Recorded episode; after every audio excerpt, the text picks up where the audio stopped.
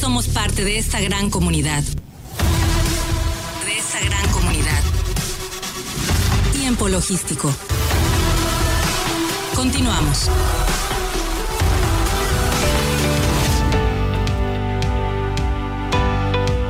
Bien, bien, pues muchísimas gracias por continuar con nosotros. Estamos aquí de regreso en tiempo logístico y bueno, vamos a continuar con la barra de colaboradores del día de hoy y bueno, pues eh, vamos a cerrar con broche de oro con otra mujer, con otra dama de la logística desde León, Guanajuato, la maestra Carla Andrea ah, García ah, Robledo. La importancia del complemento leyenda fiscal de las operaciones virtuales. Mi querida Carla, bienvenida nuevamente a Tiempo Logístico. ¿Cómo estás? ¿Estás? Muy bien, Paco. Aquí agradecida por por este espacio. Eh, vaya, bueno, no fue tan planeado que participaran las tres, pero bueno, me da mucho gusto que entre las tres tengan una amistad y bueno, eso me agrada mucho. Eh, y vaya, bueno, cada una muy especialista en cada uno de sus lugares. Y bueno, pues desde León, tú platicándonos todos este tema, ¿cómo iniciamos? Claro que sí, mira, muchas gracias. Eh, pues vamos a iniciar con el tema hablando de eh, lo que es, es, una operación virtual, que es una operación fundamentada en el artículo 112 de la ley aduanera, pero hay un proceso a seguir en estas transferencias virtuales y su proceso tal cual lo encontramos descrito en la regla 4321 de las reglas generales de comercio exterior vigentes. Eh, ¿Por qué hago señalación en esta precisa regla? Eh, lo hago porque ahí es donde viene la obligación de emitir una, el complemento de leyenda fiscal en CFDI o documento equivalente para las operaciones virtuales. Eh, partimos de este punto porque son obligaciones que tienen las empresas de ejecutar, es decir, que deben de alinearse al proceso y deben de seguir eh, pues con la emisión de este complemento. Es importante resaltar también que para resolución de miscelánea fiscal, en la regla 2718 nos menciona que con respecto a la emisión de lo que son los FDIs que se encuentran regulados por el artículo 29A de Código Fiscal de la Federación, con todas las eh, especificaciones que debemos colocarles, eh, menciona que los complementos que SAT publique en su portal van a ser obligatorios para aquellas personas que, que les aplique. Y empezamos por este apartado porque muchas de las empresas no están cumpliendo con este eh, complemento de leyenda fiscal. Te platico un poco, eh, a partir del año 2018 hubo cambios en la parte fiscal y se creó lo que es el CFDI de ingreso, el CFDI de egreso y el CFDI de traslado. Eh, y en 2019, en junio precisamente, en la reforma de las reglas generales de comercio exterior del año 2019, eh, hicieron una modificación a las reglas. Y ahí es donde empieza la obligatoriedad de emisión de CFDI o documento equivalente. Me he encontrado en la práctica con quien eh, inclusive sigue utilizando pues una, una proforma para hacer una, una transferencia porque me dicen que no pueden emitir un, un CFDI, que van a emitir un documento equivalente. Pero nos tenemos que basar también en el artículo segundo de la ley aduanera para saber qué es un documento equivalente. Y para efectos de, de este artículo, Documento equivalente, estamos hablando de un documento emitido en el extranjero en el cual podamos reflejar el valor de la mercancía, características, descripciones. Entonces, si partimos de lo que dice que es un documento equivalente, una proforma no sería pues un documento equivalente. Una proforma la está haciendo aquí una persona en México y no está expedida por alguien que va a cobrar un producto o que le va a dar valor a una mercancía.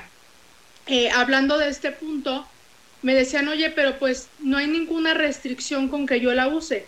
Claro que, claro que sí hay restricciones, porque al no expedir el CFDI de los que he mencionado, eh, incurren en cuestiones tanto aduaneras como fiscales.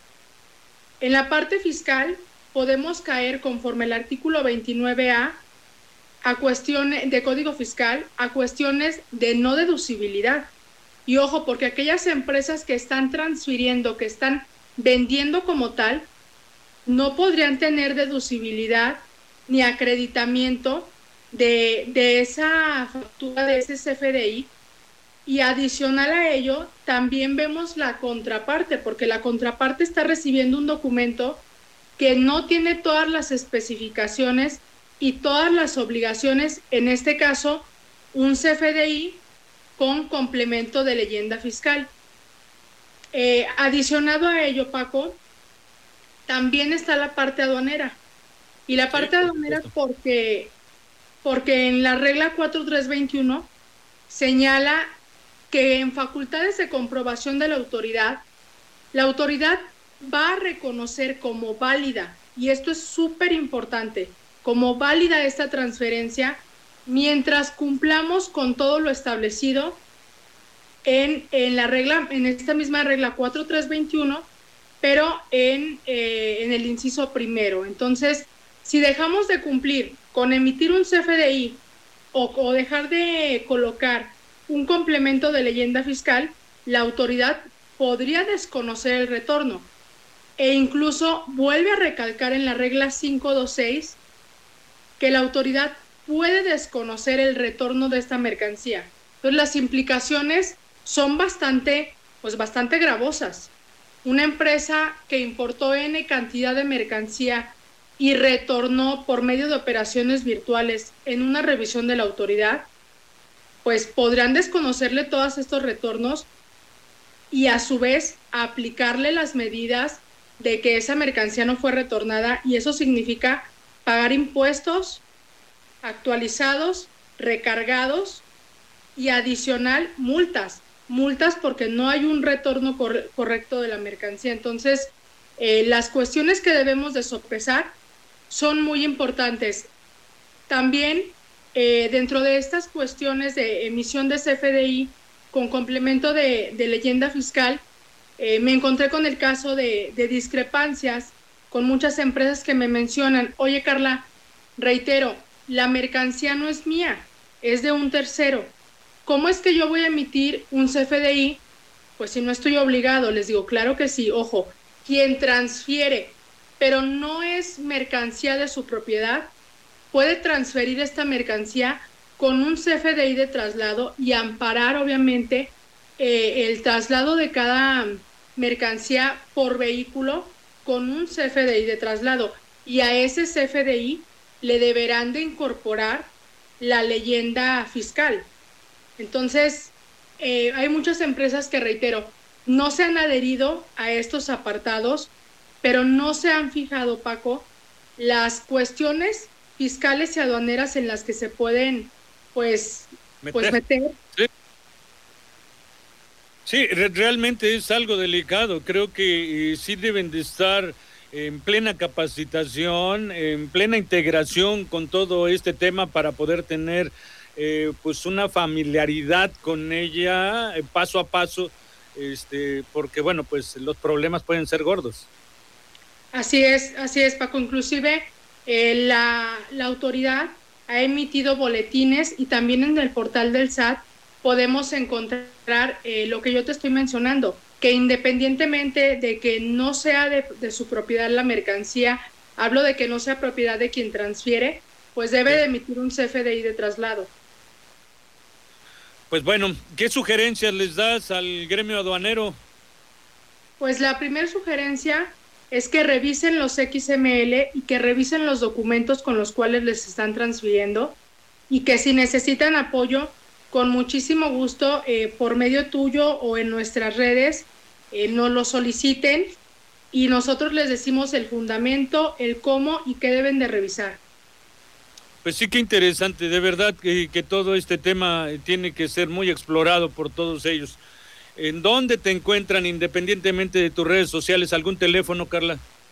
Claro que sí, nosotros estamos ubicados en León, Guanajuato. El correo electrónico es auditoría y el teléfono es 477-285-0554. Eh, pues bueno, pues ahí están tus datos ya. Se quedan registrados también en el fanpage de Facebook de Tiempo Logístico por si quieren volver a escuchar esta entrevista o en Spotify para que les sea cómodo en el auto poder escuchar esta entrevista en cualquier momento. Mi querida amiga, de verdad muy contento por tu colaboración el día de hoy. Lo cerraste con broche de oro eh, y vaya, las tres muy especialistas y exitosas en la materia. Gracias por la colaboración. Gracias a usted, Paco, por el espacio. Hasta la próxima. Gracias. Bueno, pues este le mandamos un saludo a Luis Rueda que nos está mandando saludos. Como no, Luis, un gracias por seguirnos continuamente. Eh, y bueno, a todos los que nos escucharon en este programa, a los colaboradores de todo el país que se contactan con nosotros, a Omar Arechiga, que está siempre con nosotros los martes aquí en Tiempo Logístico. Y bueno, por supuesto, a los patrocinadores que le dan vida a este programa y que por supuesto que también participan en la colaboración de la información de este programa y que eh, dan a conocer también esa gran diversidad de servicios eh, que tienen cada uno de ellos. Si usted está interesado en este programa, déjenme un mensaje en el inbox de Tiempo Logístico y con mucho gusto nos contactamos con usted para que eh, podamos platicar de qué se trata y cómo pueden participar en este programa que es de toda la comunidad del comercio exterior, de la logística, del transporte, de las aduanas y de los puertos de todo este país. Muchísimas gracias a todos ustedes que nos escucharon en esta hora. Nos escuchamos el siguiente martes y se despide de Tiempo Logístico su amigo Paco Tobar. Hasta la próxima. En tiempo logístico agradecemos a nuestros patrocinadores y colaboradores, así como a todos los que depositan su confianza en nosotros y a ustedes por estar siempre atentos a la información y acontecimientos de comercio exterior en este programa. Todos somos parte de esta gran comunidad. Todos somos la voz del comercio exterior. Tiempo logístico. Tiempo logístico.